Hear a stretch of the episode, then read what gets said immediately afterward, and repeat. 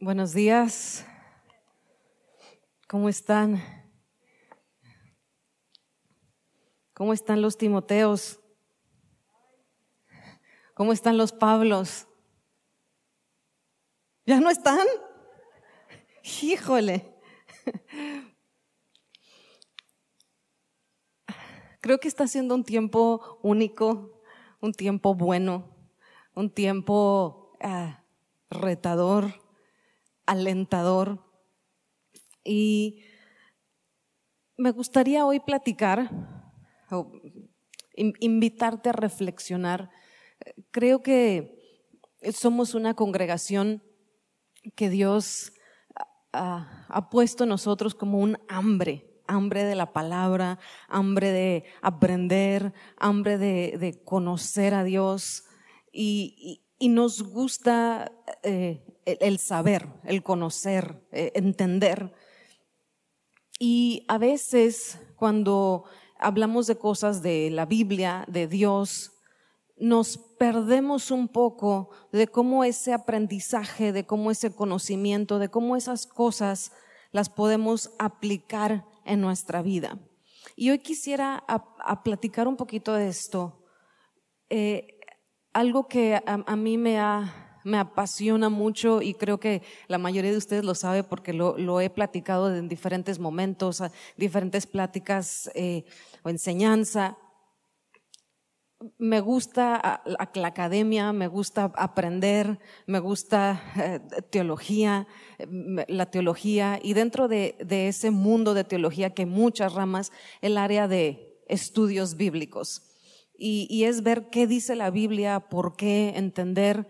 Y ha habido una carga en mi corazón que hace varios años que estaba en esa como disyuntiva entre si me iba y seguía estudiando, me iba a hacer el doctorado, tenía una carga en mi corazón muy fuerte de, de decir, ¿cómo le hago o cómo le hacemos para pasar de saber cosas muy buenas, de tener pues revelación de Dios, de quién es, pero cómo aplicamos eso, cómo se vive eso de, de Dios, cómo, cómo, cómo lo, lo caminamos en el día a día.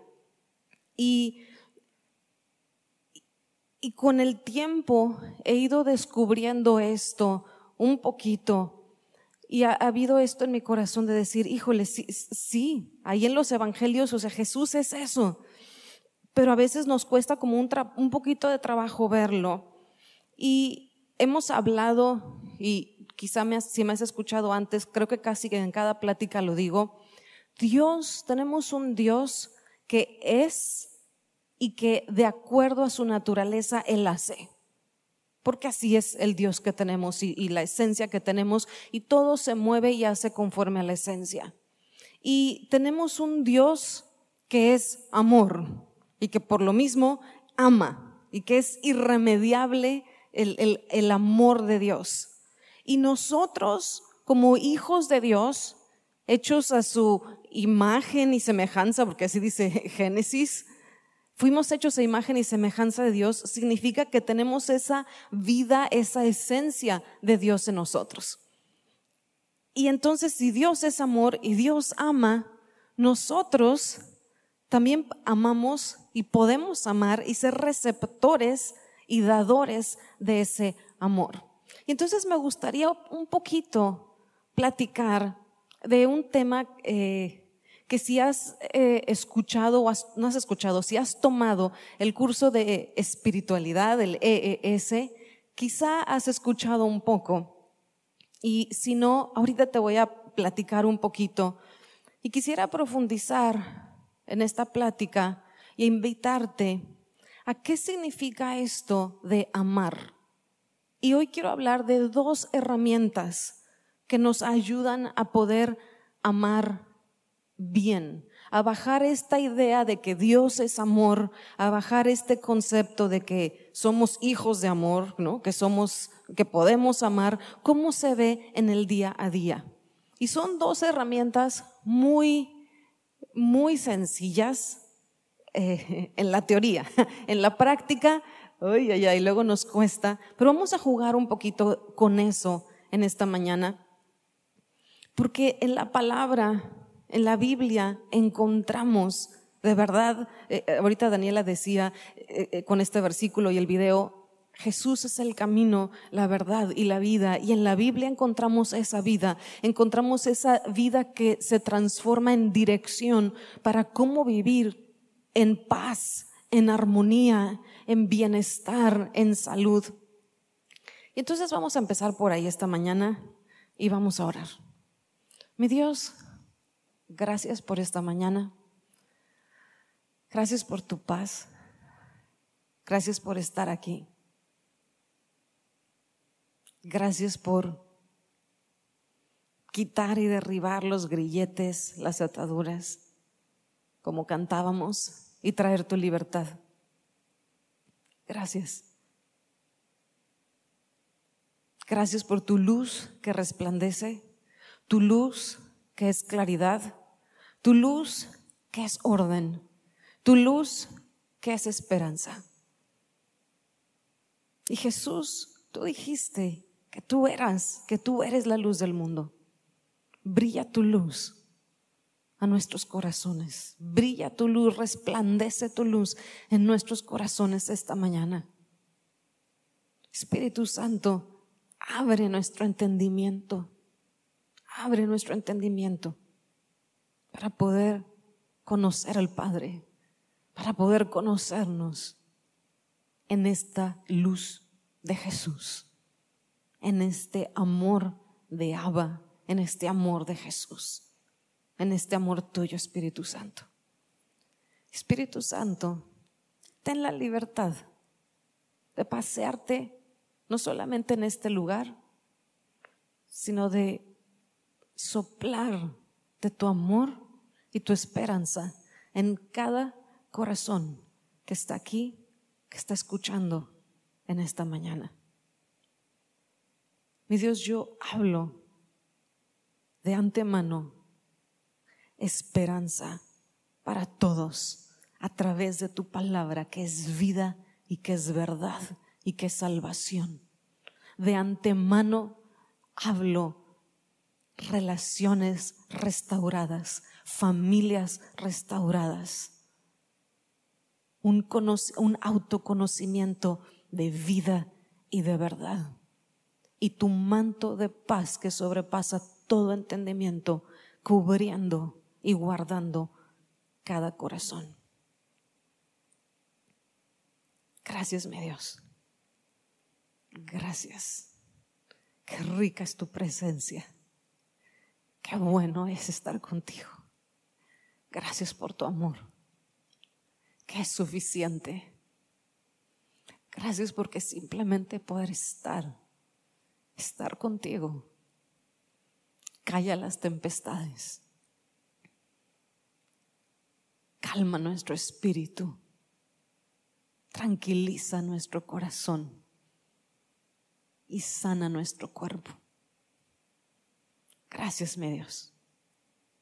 En el nombre de Jesús. Amén. Amén. No sé si has pensado, y creo que lo hemos medio platicado, lo hemos escuchado en estas prédicas últimas del pastor. ¿Cuál es el punto, cuál es el fin de la vida cristiana? Ir a las naciones y predicar, tener una buena vida, ser libre de muchas cosas. Pero quisiera decirte hoy, amar bien es el objetivo de la vida cristiana. Amar bien es el objetivo de la vida cristiana. Si lo digo en otras palabras, amar bien, de eso se trata ser cristiano. De amar, de amar bien y amar bien lo definiría, porque estamos hablando de Biblia, pues como Jesús nos enseña y como lo vemos muy marcado en los evangelios. Es más fácil esto en nuestros sueños, en nuestras ideas, que en la práctica. ¿Por qué? Porque nos exige, el amar bien nos exige, te pide que vivas o que tengas una vida emocionalmente adulta en Jesús. Y muchas veces emocionalmente somos y vivimos como a veces como bebés, a veces como niños, como adolescentes. Y me gustaría leerte esta frase que, no sé si concuerdas y me gustaría preguntarte de una persona que dijo esto. El amor puesto en práctica es una cosa grave y espantosa comparado con el amor que vemos en los sueños. ¿Quién dice si es cierto? Ay, no se hagan. No se siente a veces bonito amar. En las películas es más padre, en las ideas, pero en la realidad es diferente. Y, quisiera decirte algo que quizás si no te lo han dicho, quiero decirte, porque si no estamos perdiéndonos de lo que es el Evangelio. El amar a Dios es imposible que no, que, que no esté de la mano con amar al prójimo. Amar a Dios y amar al prójimo van de la mano. No se pueden separar. Son inseparables. Amar a Dios y amar al prójimo van de la mano. Y si recuerdas, eh, ¿por qué te digo esto? No, no es cuestión de opiniones. Cuando se acercan los discípulos, y bueno, los discípulos, los fariseos, los saduceos, los escribas, todo el mundo, y le pregunta, no sé si recuerdan, el fariseo que le pregunta a Jesús para tentarlo y para picarle, porque andaban viendo dónde, y le dice, Jesús, ¿en qué se resume toda la ley? O si lo puedes sintetizar, ¿en qué se resume? ¿Y qué contesta Jesús? Dice, se resume en esto, y ahorita vamos a ver el, el pasaje en Mateo. Dice, amarás al Señor tu Dios Básicamente con todo, con tu fuerza, con tu mente, con tu corazón, con todo. Y luego dice, y el segundo mandamiento es semejante. Y dice, y es, es igual de importante, amarás a tu prójimo como a ti mismo. Entonces, el cristianismo que vemos, ni siquiera quiero usar el término cristianismo verdadero. No sé si me explico, porque a veces como que hacemos ese tipo de, diferencias. Yo no sé cuántos de ustedes han llegado a alguna tienda y, van, y dicen, voy a pagar con este billete que sí es verdadero, Señor. O sea,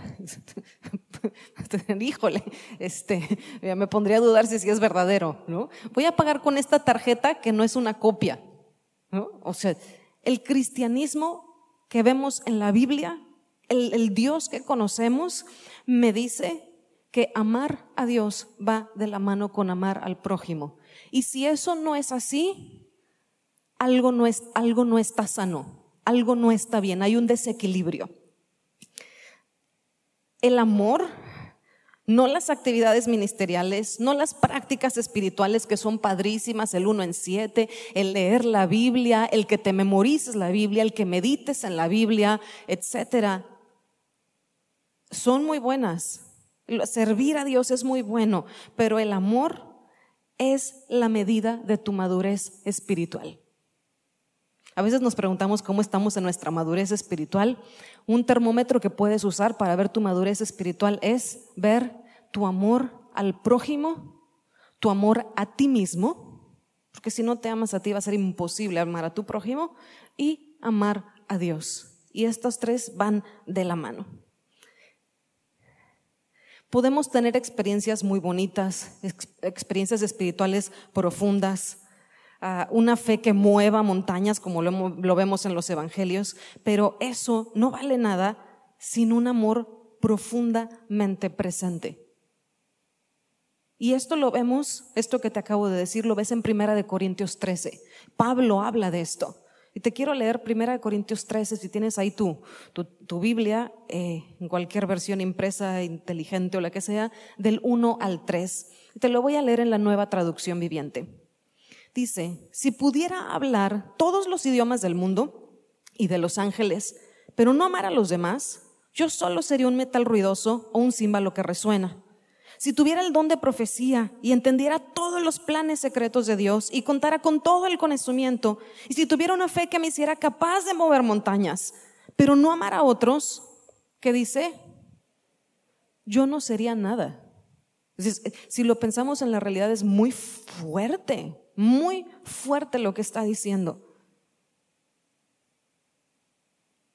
Si diera todo lo que tengo a los pobres y hasta sacrificar a mi cuerpo Podría jactarme de eso. Pero si no amara a los demás, ¿qué dice? No habría logrado nada. Y entonces me empieza a hacer una invitación y un reto de que lo que vale es el amor. Y el amor a, Dios, el amor al prójimo. Y me habla aún de cuestionar lo que sí he logrado y lo que sí vale o lo que sí se cuenta en el reino de lo que es hacer algo. Y yo me pregunto y te quiero preguntar en esta mañana, que yo soy, estoy muy confrontada por esto. ¿Qué de lo que he hecho a la luz de este versículo sí cuenta? Porque yo, al menos yo, hago muchas cosas y estoy ocupada todo el tiempo. ¿Y qué de esto que hago sí vale? ¿Qué de lo que tú haces sí vale a la luz de este pasaje? Porque lo que vale es amar. Y se puede ver de mil y un formas. Y ahorita vamos a platicar un poquito de eso.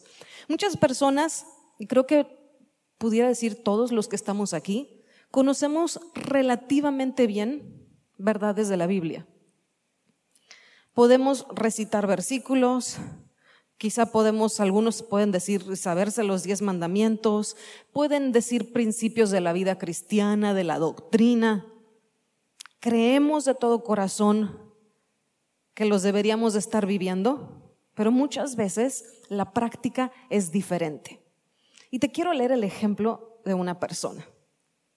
Jessica es una talentosa gerente de su compañía. Hace 15 años que es cristiana y le encanta pasar tiempo con Dios. Cuando el vicepresidente de, la empresa a la que trabaja programó citas de los gerentes con sus clientes fuera de la ciudad, le pidió a Jessica que eligiera las semanas que prefería viajar en el transcurso de los tres meses siguientes. Durante esa semana, ella le mandó un correo electrónico con las fechas y esperó ansiosamente su confirmación, pero no le llegó nada. Entonces llamó a la oficina la semana siguiente. La asistente administrativa le respondió, bueno, de acuerdo a la programación que tengo aquí, los tres meses próximos ya están completos. Creo que esto significa que él no la necesita usted por el momento, pero gracias por llamar. Jessica se quedó atónita, sentada en su silla. Gracias, respondió como robot y colgó. Las dos semanas siguientes luchó con Dios y con ella misma. A él le pidió perdón por la furia que sentía trató de entender por qué el vicepresidente había cambiado de opinión. Se humilló ante Dios, oró a gritos, pidiendo amor para sus compañeros de trabajo, no podía dormir. Por último, llegó a la conclusión de que Dios se estaba enfrentando a su terquedad natural. Con el paso del tiempo, Jessica se distanció del vicepresidente y de los demás gerentes, evitándolos en lo más posible. Durante los dos años siguientes trabajó arduamente, pero se sentía como si hubiera chocado con una barrera en cuanto a dónde podía llegar con la compañía. Por último, terminó consiguiendo un puesto en otra compañía. Jessica, que tiene 15 años de conocer a Jesús, de amar a Jesús. Entonces, ¿qué vemos? Jessica está comprometida en su relación personal con Jesús practica las disciplinas espirituales, pero hay un problema. Y si, si, lo vemos a la luz de la Biblia, sería un problema estructural. Y es que su compromiso con Dios no incluye establecer relaciones emocionalmente maduras con las demás personas. Y sin esto es imposible amar. Y si es imposible amar, entonces no hemos entendido lo que es el Evangelio las buenas nuevas de Jesús. Aplica mal, Jessica, las verdades bíblicas. Y es probable que lo que está haciendo y cómo se está portando es simplemente está utilizando habilidades aprendidas de forma inconsciente de su familia de origen.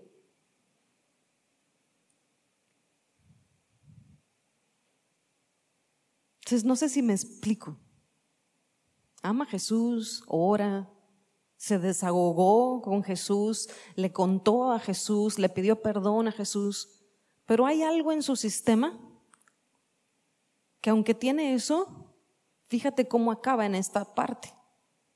Enojada, resentida, creyendo que Dios trae algo en contra de ella. Se va de la empresa, empieza a evitar al jefe, a los compañeros de trabajo por algo que cree. Y no sé si, si te ha pasado Y creo que a muchos, y ahora sí que me voy a atrever a decir esto en confianza y en familia,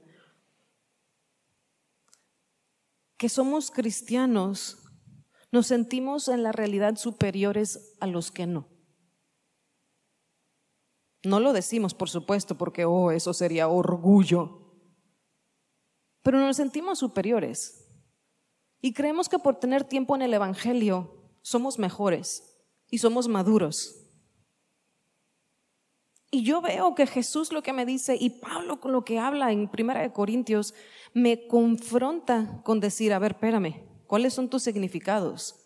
¿Cómo ves las cosas? Porque creo que están muy lejos de las que yo veo. Yo, Pablo, yo, Jesús. Y de creer en una religiosidad de que nos picamos el ombligo con Dios, en versión mexicana, y con los humanos pues no, y ay, tenemos que orar porque qué complicados que son. Esta idea no empata dentro del mensaje de las buenas nuevas. Amar a Dios es igual a amar al prójimo, es igual a amarme a mí. No están separados. Y es, es incómodo. Nos saca y nos confronta. El pastor estuvo hablando varias semanas hace un tiempo atrás con nuestro ego con nuestro orgullo. Hemos aprendido habilidades eh, en la vida o en la universidad para, pues, para nuestras carreras, para crecer, para ser exitosos, para hacer dinero, cosas de ese tipo. Pero no hemos aprendido muchas veces habilidades que necesitamos para crecer como adultos emocionalmente maduros que amamos bien, que sabemos amar. La Biblia habla con claridad acerca de lo que debemos de hacer. Sí lo encuentras en la Biblia. Y parte de este crecimiento para llegar a ser cristianos emocionalmente maduros es aprender a aplicar en nuestra vida las verdades que tú y yo creemos. Aplicar en mi vida lo que yo creo y que veo en la Biblia de una manera práctica y eficaz, no en teoría. Por ejemplo, ¿has pensado cómo puedes ser rápido para escuchar y lento para hablar? Así dice el versículo, ¿no? Que seamos rápidos para escuchar y lentos para hablar. ¿Has pensado qué significa eso? En tu vida, yo en mi vida, porque no estamos en los mismos zapatos, pero tú en tu vida, si tienes esposo, si tienes esposa, si tienes nietos, si tienes hijos, si tienes amigos, jefes, compañeros de trabajo, los vecinos que tienes, el micro que tomas cada mañana o el taxi que tomas cada mañana. ¿Qué significa en tu entorno si estás estudiando, trabajando, en tu casa, como ama de casa, como freelance, como emprendedor, como lo que sea? ¿Qué en el trabajo que tienes, en el proyecto que estás comenzando? ¿Cómo puedes ser tú rápido para escuchar y lento para hablar? ¿Has pensado, por ejemplo, cómo puedes enojarte y no pecar? Tú, con los hijos que tienes, con la, la pareja que tienes, con los primos que tienes, con los compañeritos de clase que tienes. ¿Cómo puedes guardar tu corazón por sobre todas las cosas? ¿No dice Proverbios 4:23? Estas preguntas que te estoy haciendo tal cual son versículos. Proverbios 4:23. Por sobre todas las cosas, ¿qué dice? Guarda tu corazón porque de él mana la vida. Entonces, si me hago esa pregunta, porque quiero vivir y creer lo que digo, ¿cómo, cómo se ve qué significa que yo pues guarde mi corazón por sobre todas las cosas? ¿Cómo puedo decir la verdad con amor? No Pablo habla mucho de esto, de hablar la verdad con amor. ¿Cómo la puedo decir con amor? Tú, si tienes la mecha de este pelo, si te sientes mal, si estás enfermo o si estás muy contento, ¿cómo puedes decir la verdad con amor? ¿Cómo puedes ser un verdadero pacifista? La Biblia habla de que seamos pacifistas. ¿Cómo puedes ser tú un verdadero pacifista en tu familia, en tu trabajo, en tu escuela? ¿Cómo puedo deshacerme de toda amargura, furia y envidia? Porque si uno predicamos, hasta predicamos, compartimos, nos memorizamos los versículos, minutos de silencio para procesar la vibra, del versículo, pero ¿cómo se vive? Amar es la esencia misma de la espiritualidad verdadera o de la espiritualidad. El amor es la esencia de una vida espiritual con Dios. Lo contrario porque bíblicamente solo hay dos opciones, la vida y la muerte, no es el bien y el mal, la vida y la muerte. Y si amar es la esencia de la vida espiritual con Dios, ¿cuál sería la otra opción? Si no es el amor, ¿qué sería?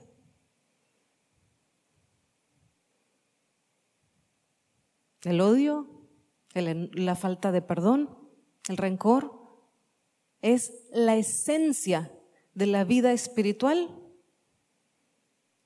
con el enemigo, porque sí existe. Y todos lo hemos vivido porque todos hemos, todos hemos sentido rencor, odio, rabia, resentimiento. Si tú no, no te preocupes, ¿eh? eres el 1%.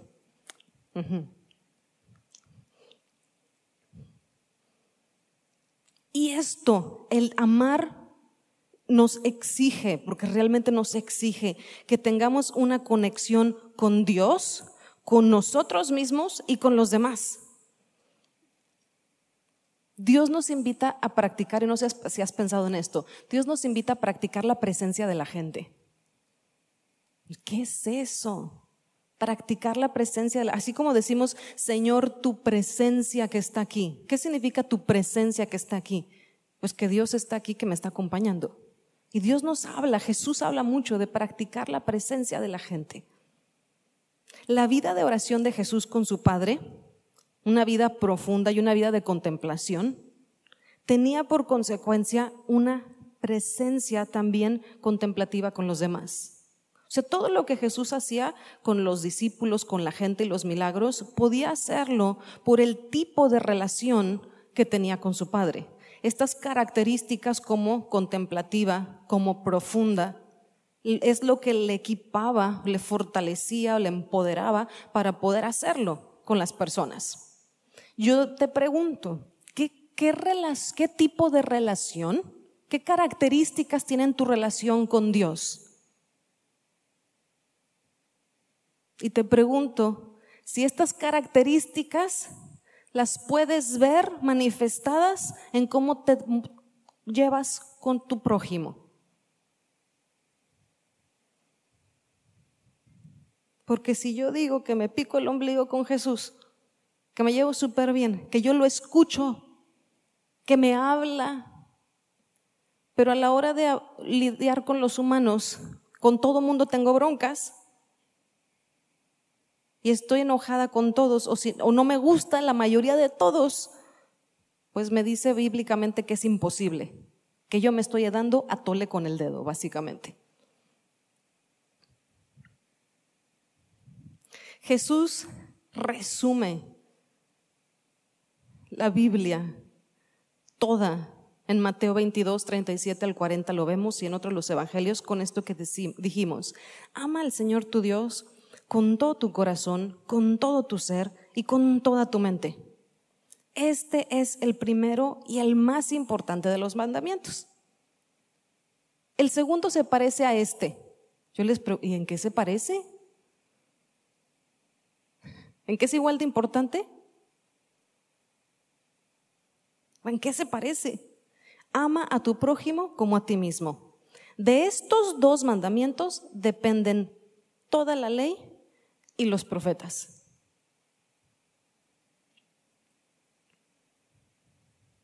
Muchos de nosotros creemos que se aprende automáticamente a amar de verdad.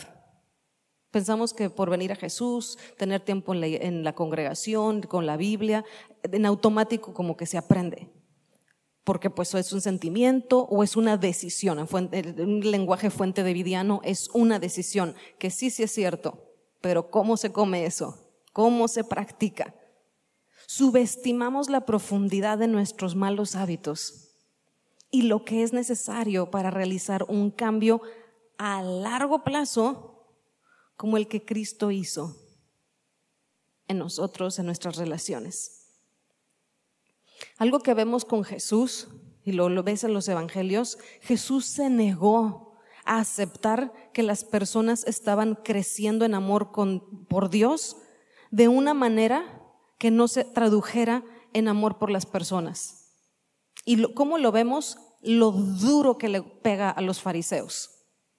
Es, un, es este perfil de persona que cree que se pica el ombligo con Dios y genuinamente lo cree. Pero en el tema relacional está muy muerto, muy inmaduro. Jesús dice, eso no es amar a Dios. Se acuerda, les dice sepulcros blanqueados, o sea, traen muerte en sus, en, en sus corazones. Les dice que no van a tener parte con Dios, o sea, cosas muy fuertes. los líderes religiosos, ¿no? los fariseos, conocían la Biblia, practicaban disciplinas espirituales, hacían toda la liturgia y los cultos y toda la tradición fielmente, al pie de la letra, pero estaban a la defensiva, juzgaban y no era seguro estar cerca de ellos. ¿Cuántas veces nuestro prójimo está igual? Sí, un chorro. No, ¿cuántas veces yo estoy igual? ¿Cuántas veces? Y quisiera invitarte a, a, pensar un poquito en esta frase con la que me topé. Escuchamos a Dios tan bien como escuchamos a aquellos con quienes no estamos de acuerdo.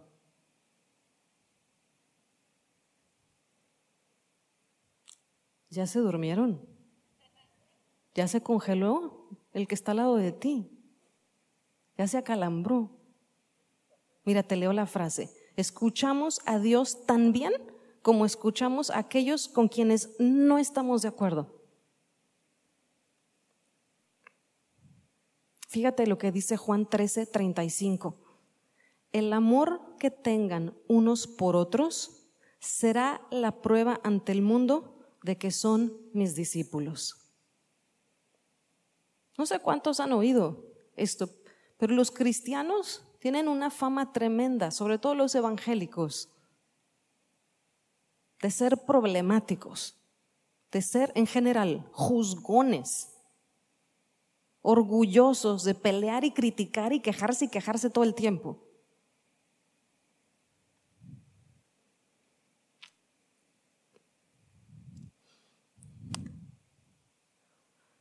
Pero yo me pregunto, ok, Jesús nos hizo su imagen y semejanza, Dios, lo vemos en, el, Génesis, y luego podemos decir, pero es que vino la caída. Sí, sí, y vivimos en un mundo que, que está corrompido, que se ha corrompido. Sí, pero ¿y no pasó ya Jesús en la historia? ¿No pasó el que Cristo murió y resucitó? ¿Y no pasó el que si resucitó, entonces podemos pasar de muerte a vida? ¿No pasó el que, eh, eh, el que sí hay una vida de, de, de verdad, de fe, de plenitud? Porque esto tú lo puedes ver aún en Génesis 1 y 2 y el 3, la diferencia de una vida de quebrantamiento a una vida de plenitud e integridad. Y quisiera platicarte hoy de estas herramientas que te decía, porque son dos herramientas que te permiten en cosas muy básicas pasar de quebrantamiento a plenitud, de que te invita y te permite poder relacionarte con las personas de una forma que puedes amar. Y entonces quisiera platicarte de la primera herramienta. Y la primera herramienta, si estás tomando notas, es deja de suponer cosas de los demás. Esa es la primera herramienta para amar mejor, para amar bien, para amar sanamente a los demás. Deja de suponer cosas de los demás. En español o en el mexicano diríamos, deja de leer la mente. Deja de leer la mente de los demás. Y en cristiano diría, deja de leer la mente aunque sea en nombre del discernimiento que Dios te ha dado. Porque lo he escuchado tanto, es que yo tengo el don de discernimiento, entonces discierno esa actitud de víbora que traes y sácatela, sácatela, sácatela. Es que Dios, porque se ríen así, es que Dios me ha dado ese don de discernimiento, entonces veo esa intención de tu corazón terrible que tienes y entonces por eso yo saco la espada desenvainada del Señor de Efesios y te mocho la cabeza. ¿Qué? No estoy diciendo que no tengas discernimiento. Y, y, lo digo siendo alguien que tiene ese don. Pero si te tienes ese don, te diría, cuida más esto. Alerta, semáforo, no amarillo, naranja. Y te quiero invitar a considerar esto de deja de leer la mente o deja de suponer bajo algo bíblico, porque no nada más te estoy diciendo, ya no supongas cosas. ¿Por qué no suponer? ¿Qué hay detrás de estas suposiciones? El noveno mandamiento dice, ¿quién se lo sabe? El mandamiento número nueve. Éxodo 20:16, ahí lo encuentras. Dice, no des falso testimonio en contra de tu prójimo. No des falso testimonio en contra de tu prójimo. ¿Qué tendrá que ver este versículo con que te estoy platicando ahorita, que no supongamos tú y yo cosas? ¿Cuántas veces el estás suponer algo por sí mismo es creer algo que ya lo corroboraste? ¿Ya viste si así es cierto? Porque en esto que dice que no digas contra tu prójimo falso testimonio, sí o no, cuando nosotros suponemos algo, no, solamente nos lo creemos, reaccionamos como si eso fuera la verdad y lo decimos y lo compartimos como las buenas nuevas a quien se nos ponga enfrente. En aras de orar, ¿verdad? En aras de cuidar nuestro corazón. Dejar de suponer cosas de los demás es una herramienta muy fácil, pero muy poderosa. ¿Por qué? Porque elimina incontable cantidad de conflictos en las relaciones. Me ayuda, te permite verificar si lo que tú estás pensando o que tú estás sintiendo acerca de ti es cierto. Te da la posibilidad, esta herramienta, de aclarar malentendidos.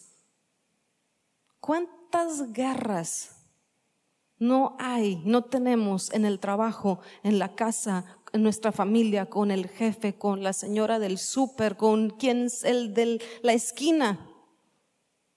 Porque algo supusimos y lo, y lo o sea, ni siquiera lo, o sea, es obvio, así es y punto. Cada vez yo te quiero invitar a esto, porque para mí parte y es donde me ayuda a anclarme y a pelear por esto. Tenemos un Dios de vida, tenemos un Dios de verdad.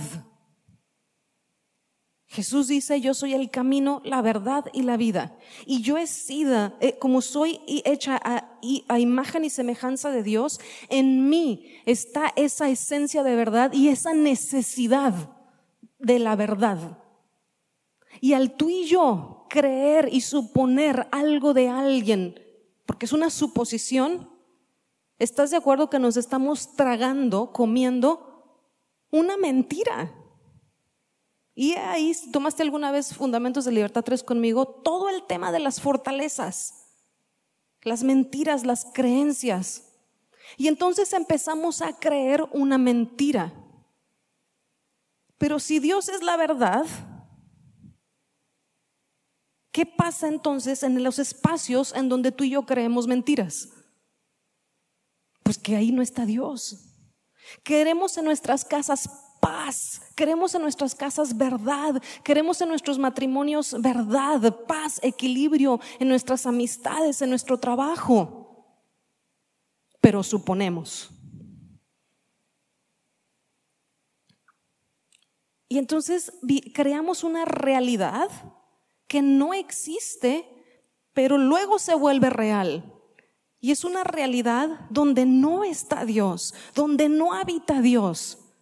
Por eso en nuestras casas, en la realidad, es que muchas veces hay mucho conflicto, mucha, mucha resistencia, mucha falta de paz, de acuerdos porque estamos habitando constantemente en un ambiente de mentira. Y yo sé, o sea, yo les diría, a ver, levante la mano quien con todo su corazón se quiere creer un chorro de mentiras.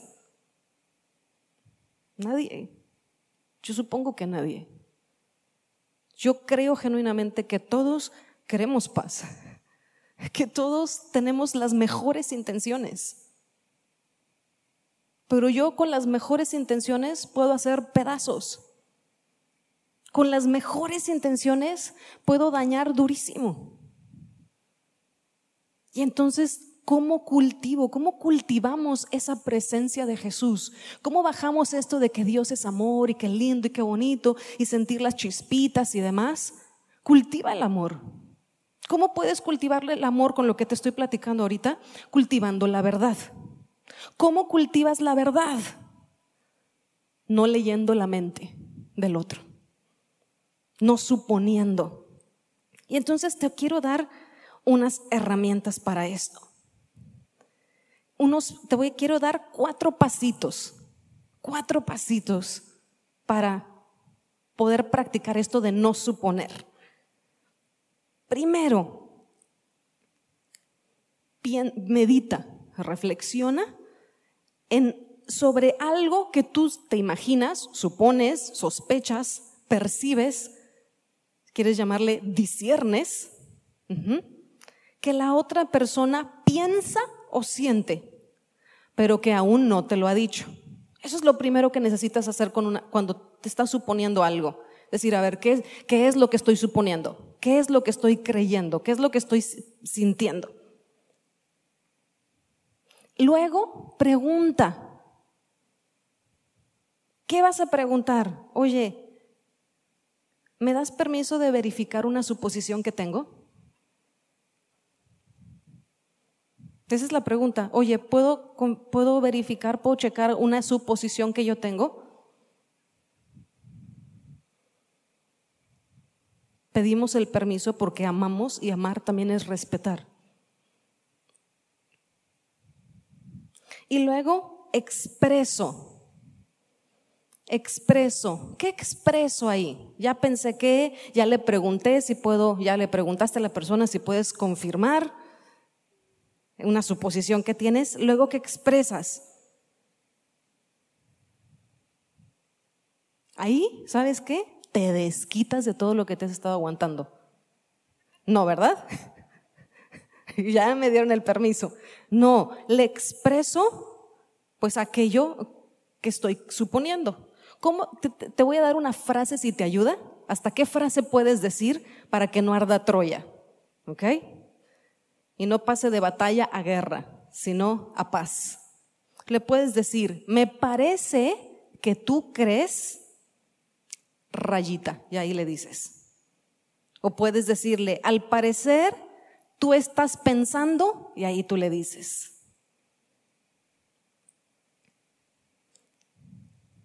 Y luego le preguntas, ¿estoy en lo cierto? ¿Estoy bien?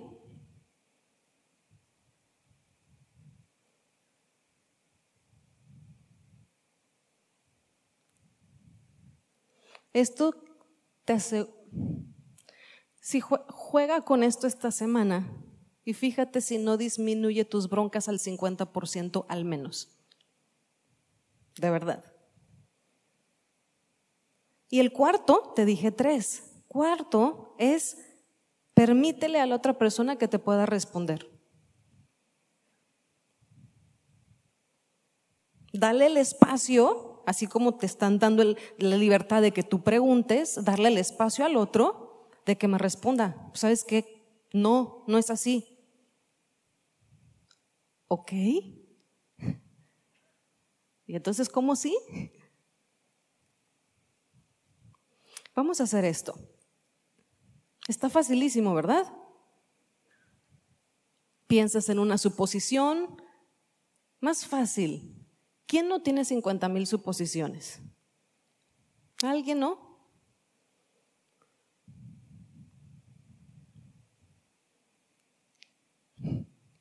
Vamos a hacer esto. Ya tenemos, piensa en una suposición. Imagínate una, de la que tú quieras, de quien tú quieras. Y vamos a hacer esto, vamos a practicar con alguien que está al lado de nosotros. Si se estaban abrazando, ya se desabrazaron. ¿Qué es eso? Ya, ya agarraron los guantes y dijeron, tic, va a empezar. No escojas una suposición del que está al lado de ti, ¿ok? Si conoces, si vienes con estás sentado al lado de alguien que conoces, no agarres una suposición que tienes de con esa persona. ¿A qué me Lo vamos a practicar como pensando la persona que está al lado que sea alguien más. Entonces, por ejemplo, si, ah, si yo estoy aquí al lado con mi papá, yo le voy a decir, bueno, yo te voy a decir a ti algo como si fueras mi tía, o mi amiga menganita, o mi compañero del trabajo tal, o mi abuelito, mi papá, mi, mi, sí, el señor del taxi de ahorita en la mañana que me trajo aquí, o el micro que, el señor del micro que venía como loco. ¿Ya, ¿Ya vieron que ya le eché la carga emocional?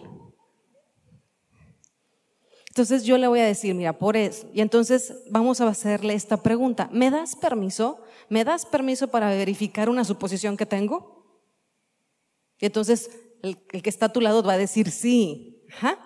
Y entonces tú vas a decir, me parece que tú crees, ¿no? Tú, mi tía, tú, taca, taca. ¿Estoy en lo correcto?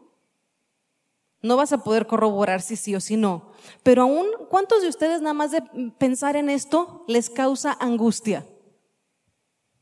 No se hagan. Claro que sí, porque no estamos acostumbrados a hablar sanamente. Y a veces vivimos con mucho miedo, con mucha preocupación, con mucho pesar.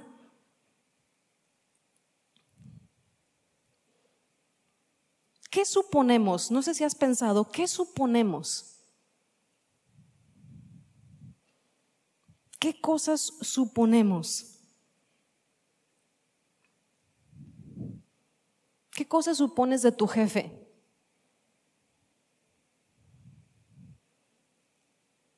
¿Qué cosas supones de tu esposo, de tu esposa?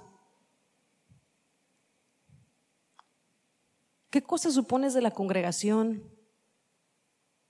¿Qué cosas supones de Dios? Yo supongo que Dios está muy enojado conmigo. Yo supongo que Dios está muy ocupado para mí.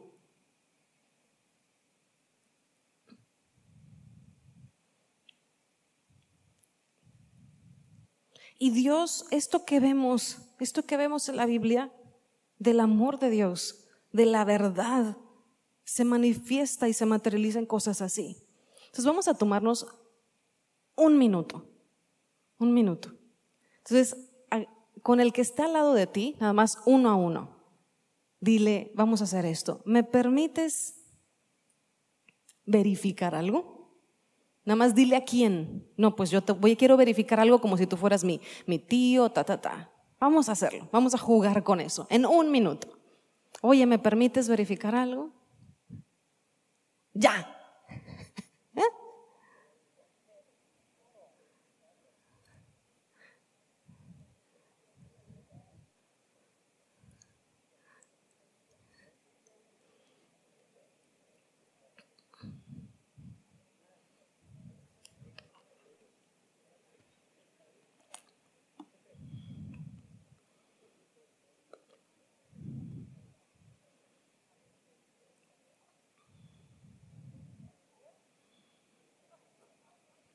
Y ya que terminó uno, el otro le hace, la otra persona hace. ¿Puedo verificar?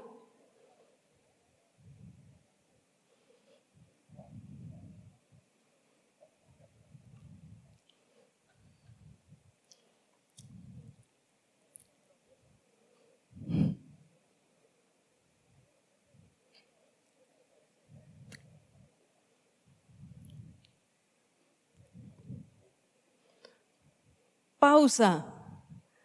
¿A cuántos les pasó que ya están sacando toda la carga emocional?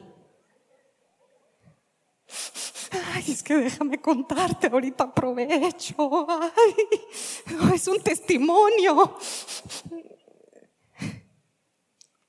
¿Cuántas veces nos pasa que al querer hablar nos empezamos a dar cuenta que hay muchas emociones así hechas, hechas bola? Yo te pregunto, no vamos a hacer aquí la encuesta, pero los que traemos hecho bola muchas emociones, ¿tienes problemas estomacales? ¿De digestión? ¿De estreñimiento? Las cuestiones, y lo hemos visto mucho con las prédicas del pastor, las cuestiones emocionales se manifiestan en nuestro cuerpo y el cuerpo nos habla, porque es muy sabio, Dios es muy hermoso y maravilloso y nos dicen, hey, hay algo. Aquí en esta herramienta, que es muy sencilla, lo único que vamos a hacer es confirmar una suposición y decir, oye, ¿me das la oportunidad de checar algo que estoy suponiendo? ¿Me das el permiso? Sí. No es el permiso para decir, ahora te descargas. Ahora aquí aprovechandito, suácatela, suácatela, suácatela. Una vez que empecemos a aventar metralletas de porque tú, tú, tú, tú, ya se rompió la herramienta. ¿Por qué? Porque partimos del Dios de amor que tenemos. Entonces, lo que voy a hacer, yo te invito a considerar, si estamos hablando de que la, la, esencia de la vida espiritual con Dios es amar. Yo te invito a considerar si aquello que vas a hacer o no hacer parte del amor. A Dios, a tu prójimo y a ti. A los tres. A Dios, a tu prójimo y a ti. Porque muchas veces decimos cosas como, ay no, pobrecito, ay no, pobrecita. Y entonces cedemos o aceptamos cosas en las que tú estás brincando un límite tuyo en donde tú no te amas. Y la ley, dijimos, y la, ley y los profetas se resume en amar a Dios, a mi prójimo como a mí. Van de esta mano. Y entonces, si yo escojo hablar, voy a hablar por amor y en amor. Si escojo no hablar, no es para vengarme, porque sí o no, cualquier cosa que podamos hacer o no hacer puede ser atrás con una intención que no es debida. Aunque pongamos la cara de santos inmaculados y super espirituales, yo puedo hablar y usar las palabras correctas, pero con una rabia y un coraje y muy sutilmente desquitarme. O puedo callarme porque sé que te duele, sé que te cala y entonces mm, no te hablo. Para que veas, para que aprendas, para que le bajes. ¿no? Y empezamos, taca, taca, taca, taca. Pero amar bien se ve así. Ser hijos de ese Dios de vida, de ese Dios de amor, en una herramienta sencilla es, escoge la verdad o sea, no supongas. Y si la persona te dice, sí, supones bien, ¿qué? ¿Ya ves? ¿Ya ves? ¿Ya ves? Lo sabía, lo sabía. Vamos a corroborar. A lo mejor esa suposición te lleva a otra suposición. Oye, ¿me permites checar otra suposición que tengo? Si empiezas y de pronto te ves cada uno peleando como en el juego de mesa uno por corroborar suposiciones, eh, te diría semáforo rojo. No creo que eso esté partiendo del amor. Quizá está partiendo de la competencia, del desquite, de la frustración. A lo mejor hay que decir tiempo fuera. Pausa. Tenemos un Dios de orden. Tenemos un Dios de vida, tenemos un Dios de amor y eso se refleja en el día a día. Y sí, sí se puede vivir relaciones sanas. Sí, sí se puede vivir relaciones maduras. Sí, esta idea que a veces son cosas flotantes de Dios, no es la intención de Dios, no es el corazón de Dios. Quiere que esto que es flotante pase a ser nuestra realidad en el día a día. Y te quiero preguntar algo con esto de las suposiciones. ¿Has pensado en alguna suposición que tengas de ti? Porque normalmente tenemos suposiciones de nosotros y no, las, no las pensamos, nada más damos por hecho muchas cosas. Y solamente todo, todo esto casi siempre son reacciones en automático de cómo aprendimos en nuestra familia de origen, cual sea que sea. Y nada más así reaccionamos. Por ejemplo, ¿cuántos de ustedes suponen, no, no tienes que levantar la mano, pero suponen que tienes que estar triste porque X, Y, Z? ¿O supones que tienes que estar contento? Y suponemos, suponemos, suponemos, suponemos.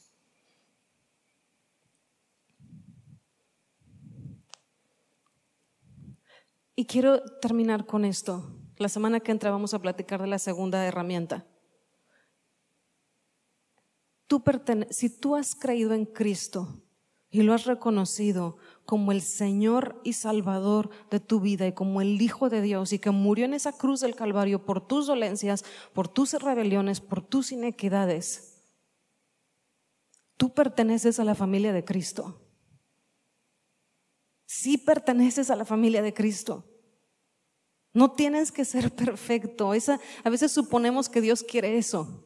Y van a decir, sí, en la Biblia dice, ah, sí, sí dice, y Pablo habla de la perfección, pero no, la palabra en griego no es la palabra en español que usamos para perfección de no cometer errores. La palabra en griego de perfección de Pablo habla de madurez, que es justo lo que estamos platicando.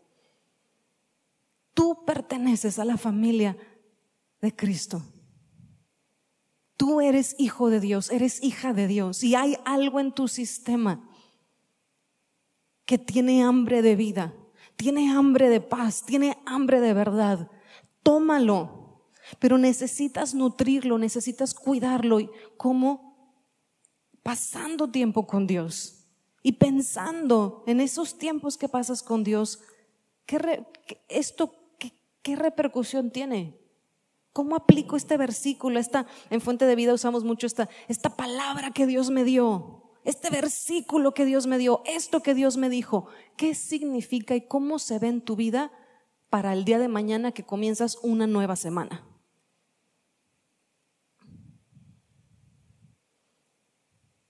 ¿Cuántos suponen, por ejemplo, que les está yendo, ha, sido para ustedes quizá estas dos semanas, unas semanas muy cargadas, muy pesadas, muy eh, estresantes, con mucha guerra, porque claro, están en octubre. Y entonces hay una cosa, entonces les va a ir, o sea, ya saben que es el mes del año más pesado, de más guerra espiritual. ¿A cuántos traen esa suposición? Estamos hablando con la verdad, oigan, no se hagan. ¿Y cómo actuamos? Porque estamos construyendo vidas, matrimonios, trabajos, proyectos, familias, basado en mentiras.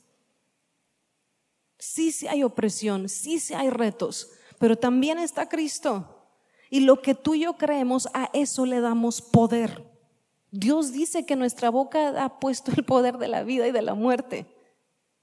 Y que el que cree, cree eso, que lo que crees en tu corazón, así es. Que las suposiciones no creen realidades que son mentira, en donde no está Dios y en donde traen desunidad donde traen el quebrantamiento. Y lo ves esto en Génesis mucho, lo platicaremos la semana que entra, con Adán y con Eva. División, una falta de autoconocimiento. Juzgar, señalar, culpar. Esto es el lado del quebrantamiento, pero sí hay un lado de la plenitud, sí hay un lado de la vida y con Cristo sí es posible, no después de morir, porque lleguemos al cielo, aquí. Que Jesús cuando viene dice, el reino, si se acuerdan, dice, el reino de los cielos ha llegado. Y el reino de los cielos es un concepto bíblico que habla de un ahora y un después de que muramos y abramos nuestros ojos en la presencia de Jesús. Yo te invito esta semana, vamos a vivir y disfrutar de que el reino de los cielos ha llegado. Aquí, a tu casa, a tu trabajo, a tu escuela, en tu colonia, con las cosas que Dios te ha dado, con los dones que Dios te ha dado. Y partir de esta vida, de esta verdad y de este amor. Y si tienes suposiciones, vamos a jugar esta semana piensa qué suposición tengo. ¿No te das cuenta? Bendito Espíritu Santo. Bendito Espíritu Santo que también nos toca después de Cristo. Y dile, Espíritu Santo, no me doy cuenta, no sé cómo, estoy enrolada en lo mismo, en lo mismo, en lo mismo, enrolado, eh, ciclado, ayúdame, quiero verme. Dios te escucha, Dios te contesta. Ve cómo te sientes, ve cómo reaccionas, ve lo que piensas. Y ahí dices, ok, esta es tu posición.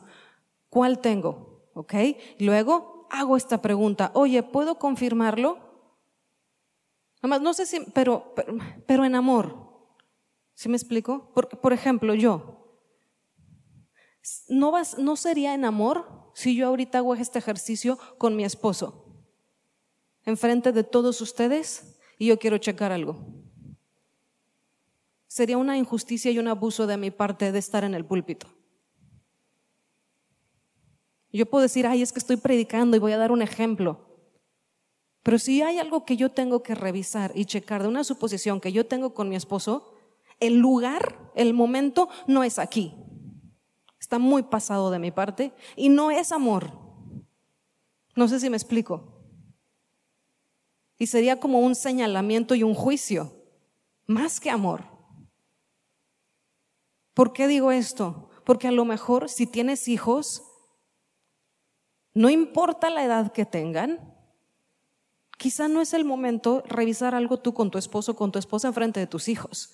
O a lo mejor estás muy, muy enojado, enojada en algún momento y no es el momento en ese enchilamiento total.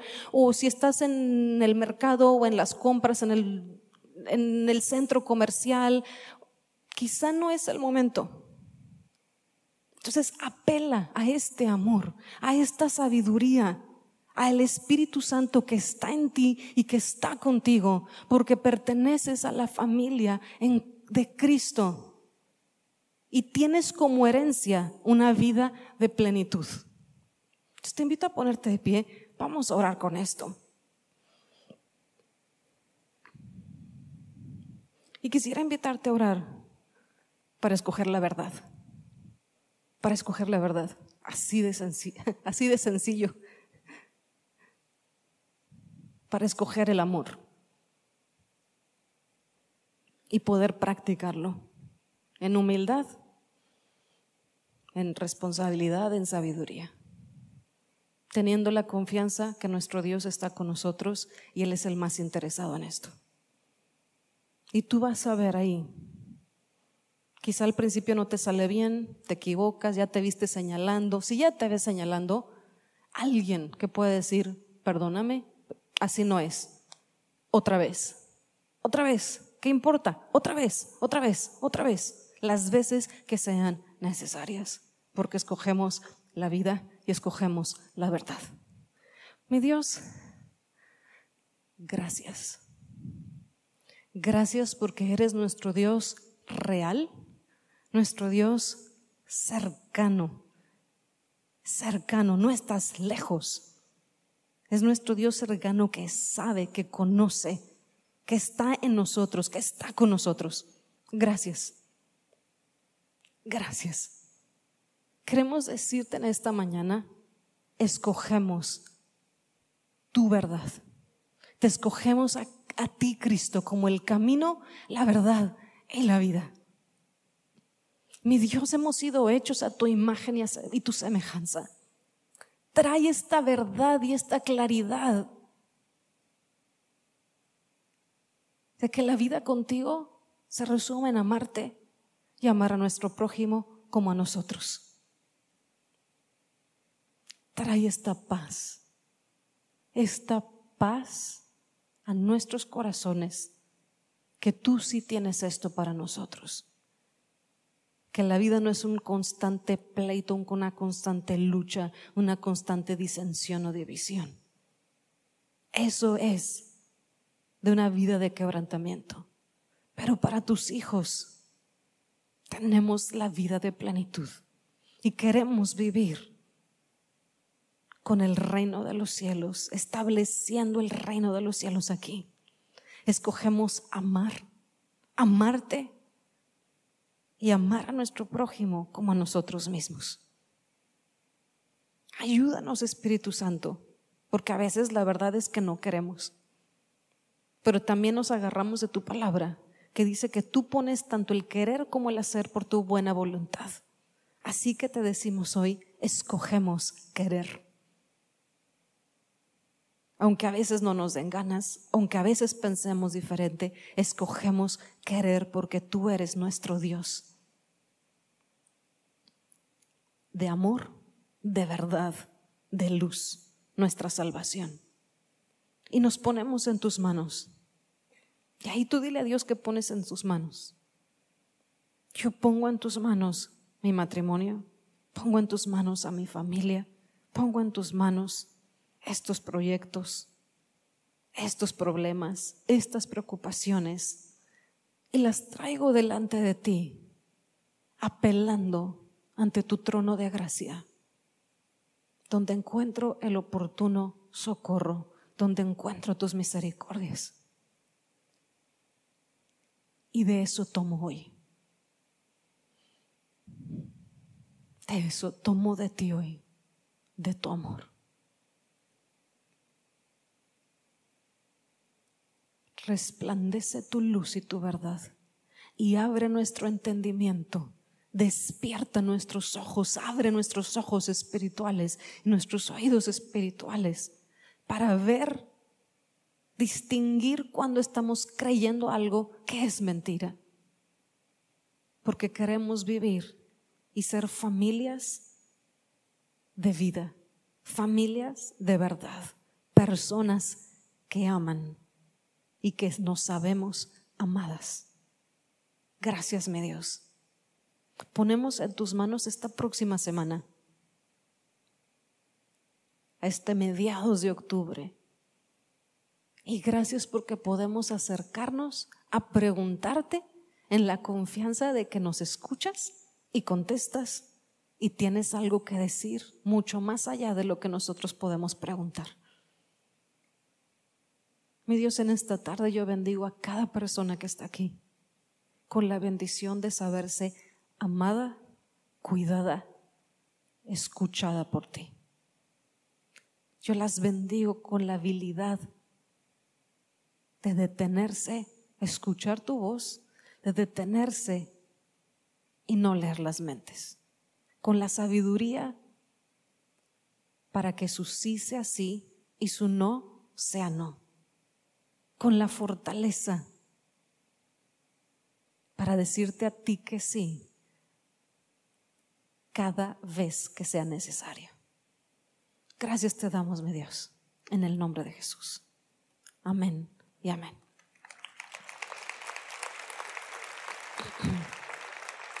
Que Dios les bendiga. A los que están del otro lado de la pantalla, nos vemos el siguiente domingo